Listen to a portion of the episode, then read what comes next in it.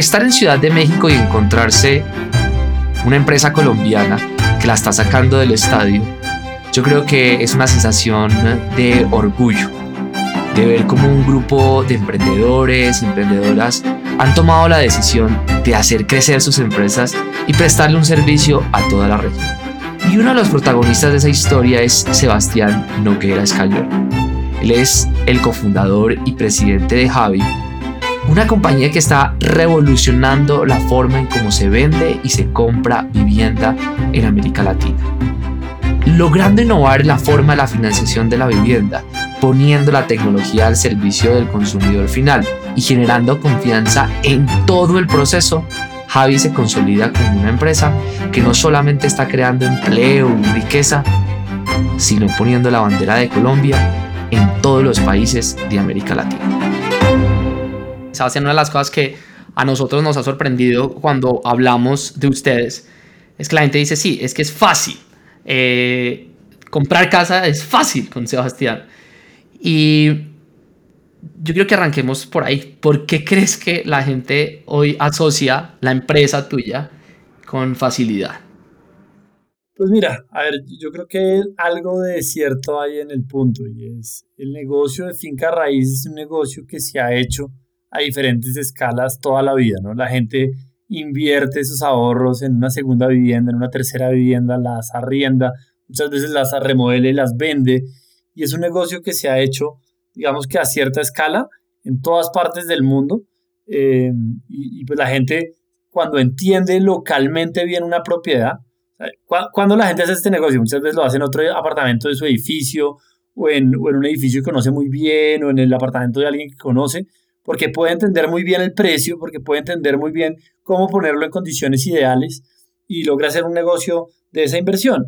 Eh, y yo creo que un poquito lo que Avi busca es replicar ese modelo, pero a escala. O sea, hacerlo eh, en una forma en la que podamos hacer 200, 500, 1000, 2000 apartamentos al mes, eh, replicando ese conocimiento local y profundo que puede tener una persona que hace un negocio como este.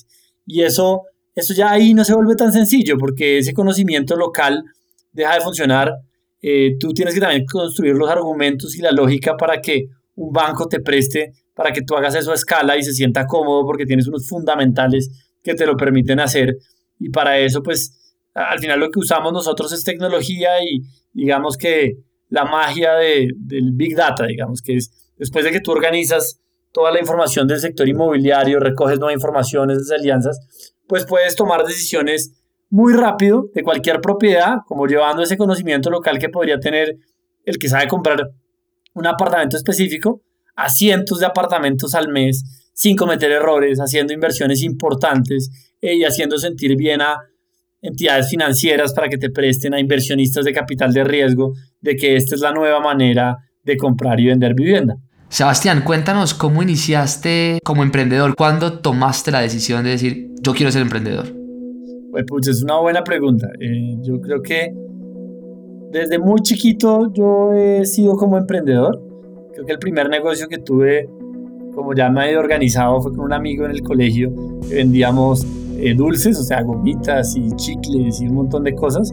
Y comenzamos a crecerlo y, terminamos contratando empleados a los 13 años. Pues empleados eran un decir, ¿no? Eran otros amigos del colegio que no querían tener el riesgo de comprar y vender gomitas porque se les podían dañar y demás, sino que querían con nosotros pues tener como un pago fijo. Entonces desde ahí comenzamos con esta historia eh, y terminamos teniendo como, como cinco amigos que trabajan con nosotros en esa red.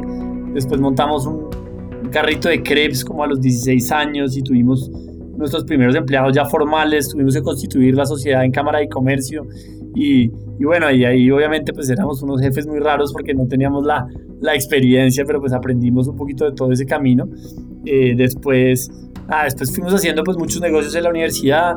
Cuando me gradué de la universidad sí dije, venga, yo necesito trabajar en un sitio serio donde pueda aprender a, como a trabajar y hacer las cosas bien. Y, fui a trabajar como uno de los family office más grandes que tiene Colombia, donde pues, aprendí un montón de cosas, pero, pero también uno se va dando cuenta que el sentido común, eh, pues para hacer un negocio, pues es, es, bastante sencillo, es pensar bien el negocio, es trabajar duro, es digamos que invertir y, y medir bien los riesgos. y después de eso pues salí a montar mercado y bueno, ya, ya desde ahí la historia con, con negocios un poquito más grandes, pero, pero bueno, muy, muy metido en el emprendimiento desde muy chiquito. Sebastián, la historia de Merkeo eh, es una historia de éxito, digamos, eh, está teniendo éxito, tuvo éxito. Em, y, hacer parte de un barco que es muy exitoso hace que mucha gente se quiera quedar en él. Eh, y tú tomas la decisión de, no, yo no sigo en ese barco en el mismo rol, digámoslo así, me voy a ir a zarpar uno nuevo, en el que hay incertidumbre, en el que hay grandes probabilidades de fracaso, a pesar de los éxitos pasados. ¿Por qué no quedarse contento? O sea, ¿qué hace, qué te hizo decir, me voy a arriesgar por algo más? No, mira, yo creo que yo soy una persona a la que le apasionan los retos eh, y, creo que soy muy bueno también en las etapas tempranas de las compañías o de los retos de transformación. Eh, en Mercado habíamos logrado una cosa increíble, montamos una compañía pues, que era el supermercado de línea más grande de Colombia, con operación en varias ciudades y, y, tenía un socio muy pilo que estaba llevando también la compañía. Eh, y en ese mismo momento, eh, incluso antes de, pues, y eso fue una etapa, digamos, intermedia antes de montar Avi. Y es que eh, ser emprendedor es ante todo un espíritu que pueden hacer en cualquier momento y tiene algo fundamental, querer que las cosas pasen. Una de las cosas que yo comencé a ver desde Merkeo es 45% de los pedidos los hacían el día de la quincena.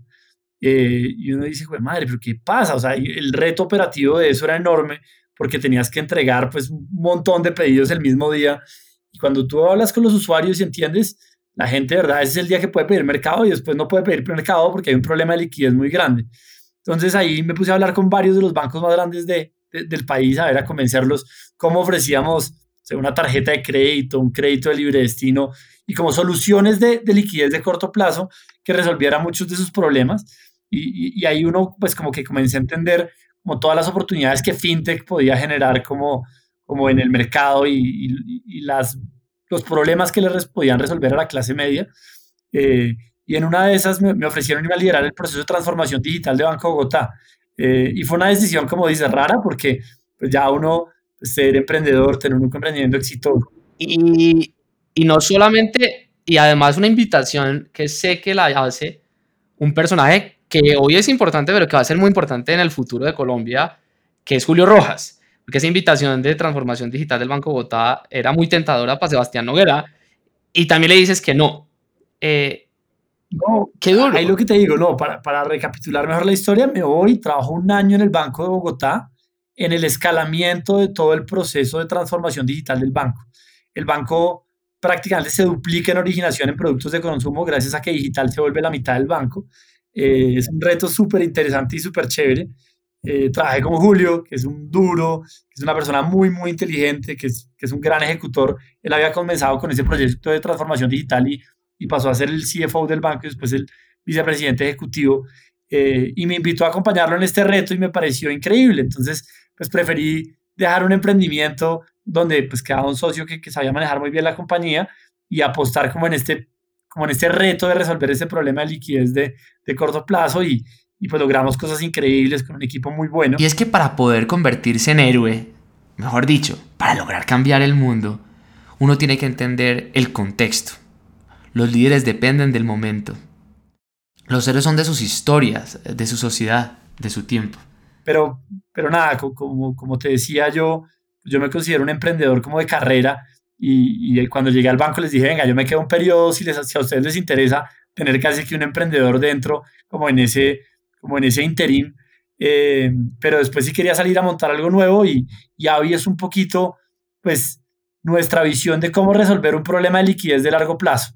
Eh, la gente, yo creo que ya a partir de muchas compañías tipo Banco de Bogotá, tipo Nubank, tipo Rappi, ha logrado resolver los problemas de liquidez de corto plazo. Esto que te cuento de poder pagar el mercado o, pues con, con, más flexibilidad o, o, los problemas, digamos, de, de, de, corto plazo. Y cuando uno piensa más en el largo plazo, pues todo lo que tiene que ver con la vivienda es, es como el factor indispensable y Avi pues, se ha dedicado a montar la infraestructura para poder resolver el problema de comprar, vender vivienda, obtener liquidez de la vivienda. Y esa es un poquito la visión de compañía que nosotros tenemos.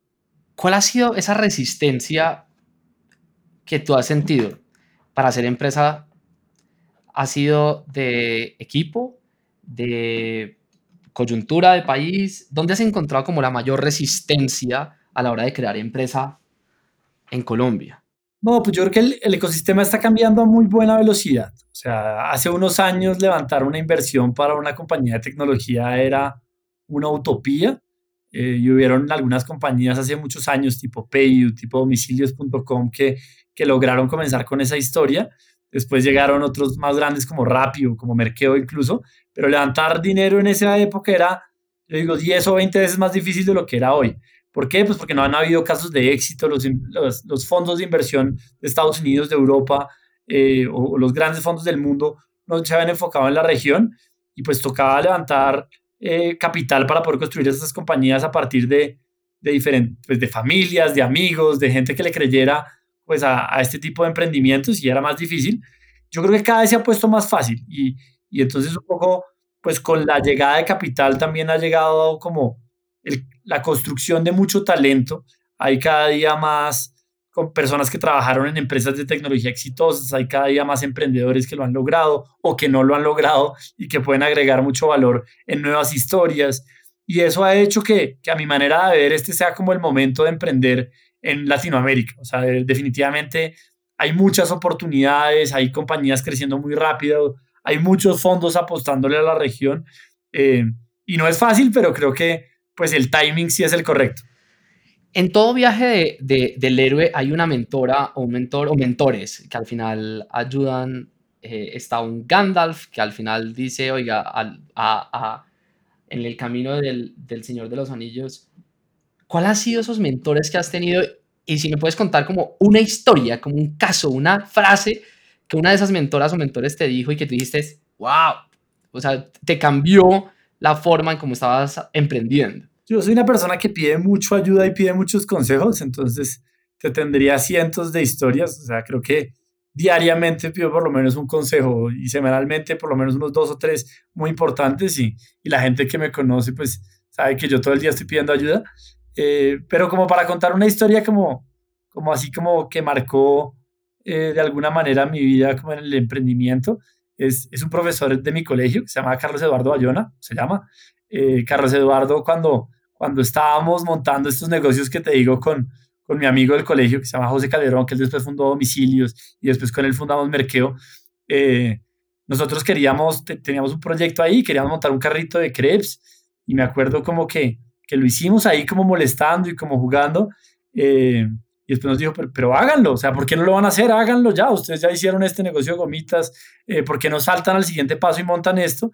Y como que nos empujó un poquito a hacerlo y nos le metimos y, montamos un negocio, pues, pues muy interesante para nosotros en ese momento. Contratamos empleados, constituimos la sociedad en Cámara de Comercio, que nos tocó que, los, que nuestros papás firmaran por nosotros eh, y nos llevó como a un reto bien chévere. Y creo que como que ese empuje en ese momento fue, fue bien interesante y después cuando fundamos Merkeo, él fue el inversionista ángel de la compañía. Eh, entonces como que, ¿sabes? Como que te va juntando como, como puntos en la historia y, y, esas pedidas de ayuda al principio, cuando uno pues le mete buena energía y ganas, pues uno va viendo cómo se conectan después en oportunidades más grandes. Ese capital fue indispensable para el crecimiento de Merkeo eh, y pues es una persona a la que, que me ha ayudado y me ha acompañado en, muchos momentos de la vida y a la que consulto cada vez que necesito pues un consejo grande. Dijiste algo muy importante, es que el, el parte de lo que has hecho es saber pedir ayuda y hay una hay otra que es muy importante y es el de dar ayuda. Y yo creo que una de las cosas que, que, hemos visto de Sebastián es, por ejemplo, en Misión TIC, eh, que has decidido promover una nueva generación de desarrolladores web en el país. Eh, ¿por qué los empresarias y por qué los empresarios, por qué Sebastián le gusta ayudar? ¿Por qué se mete en causas y, y sumar cuando literal alguien dirá, esa no es la función de, de un emprendedor? ¿Por qué te metes a ayudar personas, a emprendedores, a darles guía, a Misión TIC? Yo, yo, creo que hay como, dos partes de esa historia. Eh, la primera es que personalmente me encanta ayudar. O sea, me encanta poder hablar con alguien y ayudarlo y ayudarlo a resolver un problema, eh, ya sea misión TIC, o sea, un amigo que quiere montar un negocio y quiere hacer un modelo financiero, o alguien que necesita un consejo sobre digital, o, o lo que sea. Eh, y una de las cosas que, que, creo que de las que me considero más afortunado es, es un poco de cómo la, la suerte en la vida vuelve y cómo las ayudas que uno da en la, en la vida se le devuelven. Entonces yo, yo, yo siempre me he considerado alguien muy afortunado, alguien con mucha suerte, como que, como tú decías, yo creo que el negocio que estoy haciendo ha salido mucho más fácil que lo que, que, lo que pues uno se imaginaría para la compañía que hemos montado y, y la escala y la calidad que hemos hecho. Eh, pero al final yo creo que mi vida ha estado estructurada alrededor de dar mucha ayuda y pedir mucha ayuda desinteresada. Y con el tiempo lo que uno se da cuenta es que esa persona a la que uno le dedicó tiempo en un momento, después lo ayuda en otro momento y después uno lo puede ayudar en otro momento. Y no, no todas las veces eso ocurre así, pero, pero esa posición hacia el mundo de, de ayudar, de pedir ayuda y de, crear una economía un poquito más colaborativa es para mí un multiplicador de mi suerte. O sea, en la medida en que uno ayuda a más, más personas, la suerte no multiplica por uno, sino de pronto multiplica por 1.01 y si uno sigue y sigue sumando personas en el compound de la vida, que es como en ese interés compuesto, eh, pues la suerte se le multiplica por 2, por 3, por 4 y eso hace que uno pues, pueda tener muchos más chances de éxito. Sebastián, una de las cosas que hoy hay como un debate en el país al que creo que no hay, un, no hay como un consenso, es que para que haya crecimiento en un país se necesita la empresa privada. Eh, y, hay mucha gente que cree que no, que esto es a punta del Estado exclusivamente.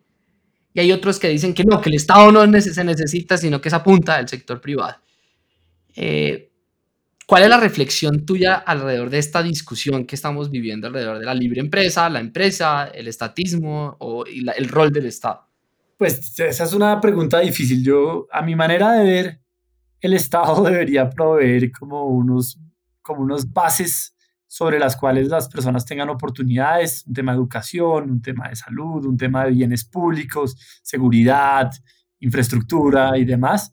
Eh, pero después yo creo que el, la base del crecimiento económico viene de, del desarrollo privado, por lo menos es la mi visión del mundo. Y creo que además estamos en un momento del mundo donde cada día hay más oportunidades, o sea, uno, uno quiere aprender de tecnología, que es un mundo en el cual hay miles de oportunidades y uno puede aprender online gratis de la mayoría de cosas que uno tendría que aprender.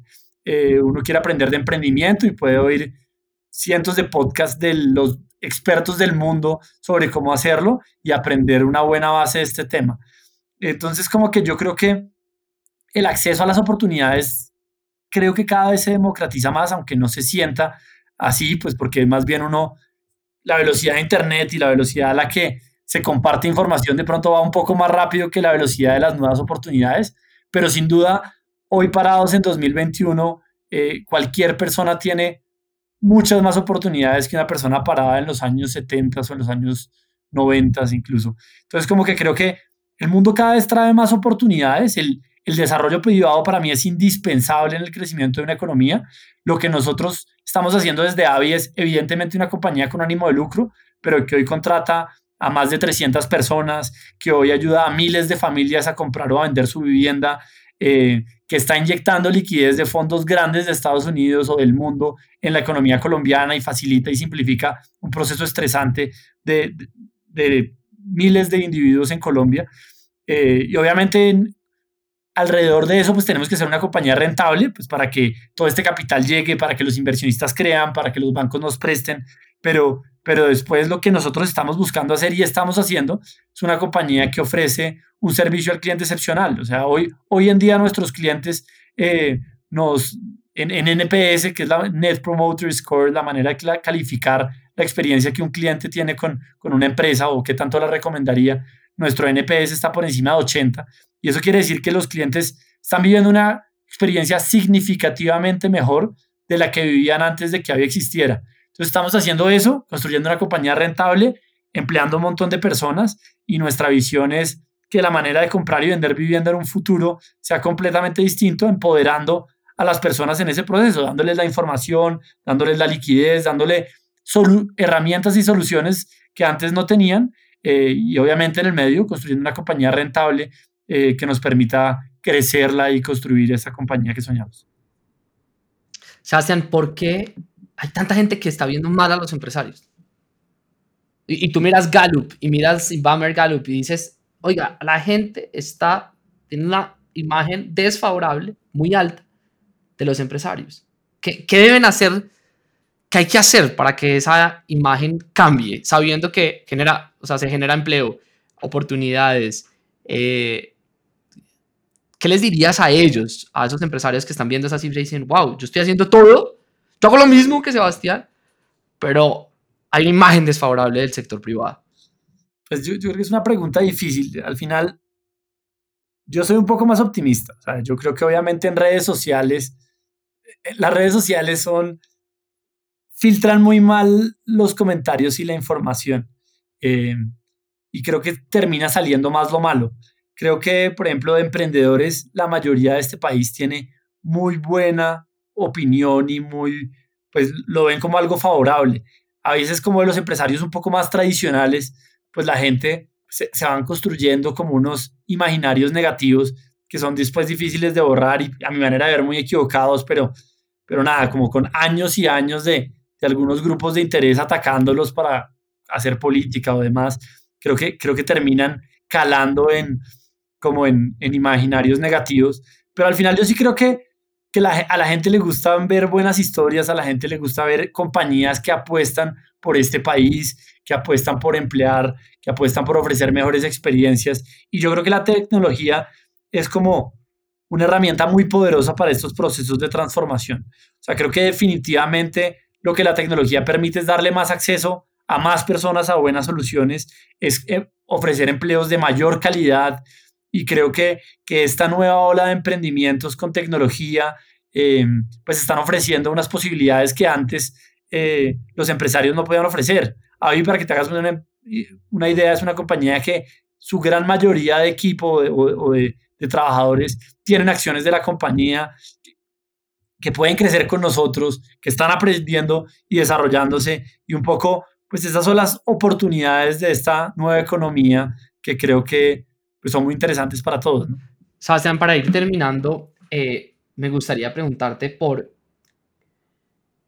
si no estuvieras invirtiendo y no estuvieras en, en AVE en este momento, ¿cuáles son esos sectores que tú dices, oiga, y, esto es pensando a los que son emprendedoras, emprendedores de espíritu y están buscando el problema, ¿cuáles crees que son sectores donde hay muchos problemas a los que hay que ponerle el ojo y, y hay oportunidades de negocio? Pues madre, o sea, lo primero creo es que el mundo, pues lo primero es que de verdad creo que yo haría un análisis juicioso de qué ha funcionado en otros lados y dónde se están concentrando las inversiones grandes de como de los fondos de inversión de afuera. Eh, mucho del proceso de cómo definimos hacer AVI, porque lo hicimos, es porque entendimos la ola de inversión y la transformación que estaba ocurriendo en el mercado residencial, eh, donde había una tecnología lista para transformarla, más la inversión lista para acompañar ese proceso. Y eso fue muy, muy importante. Y cuando uno lo ve desde esa perspectiva, sectores que están cogiendo muchísima fuerza, pues evidentemente es PropTech, eh, que es un lo que estamos haciendo nosotros, FinTech, eh, todo el tema de, de, salud. O sea, salud es un sector que, donde los fondos quieren invertir cada día más. Eh, entonces, como que creo, que creo que en esos tres sectores hay una oportunidad muy grande, pero ahí sí lo que diría yo es, dependiendo del conocimiento que tiene cada uno, entraría a profundidad a entender qué modelos han sido exitosos y qué modelos serían fácilmente replicables en esta región, porque las oportunidades están en todos lados, o sea, en, en food hay oportunidades muy grandes, en, en aseguramiento hay oportunidades grandes, en, en contenido, en e-commerce siguen habiendo, o sea, al final como que las oportunidades están en todos lados, hay que entender qué modelos están creciendo y cogiendo fuerza en este momento y, y cuáles se adaptan a, a la experiencia que uno tuvo en el pasado. ¿no? La noción de comunidad, de tribu, es clave. El héroe solo termina su viaje cuando comparte con los demás sus lecciones y aprende también de ellos. Yo creo que hay como dos historias. Estamos construyendo una compañía con personas que se han dedicado tanto como yo a que eso ocurra. Eh, y la comenzamos desde ceros con una inversión importante y, y esas personas que están desde el día 1, 2, 3, pues son casi tan importantes en el, como que en el futuro de la compañía de lo que yo o Brin, mi socia, hemos contribuido. Entonces, primero como por un principio de justicia, creo que tiene todo el sentido que ellos sean accionistas. Segundo, si uno quiere contratar equipos verdaderamente talentosos eh, y sacarse a la mejor gente de las mejores compañías, pues ellos tienen que también capturar parte del upside, ¿no? Al principio uno no puede pagar en salario lo mismo que pagan las grandes compañías, los McKinsey, los BCGs, las startups ya más maduras, eh, las entidades financieras.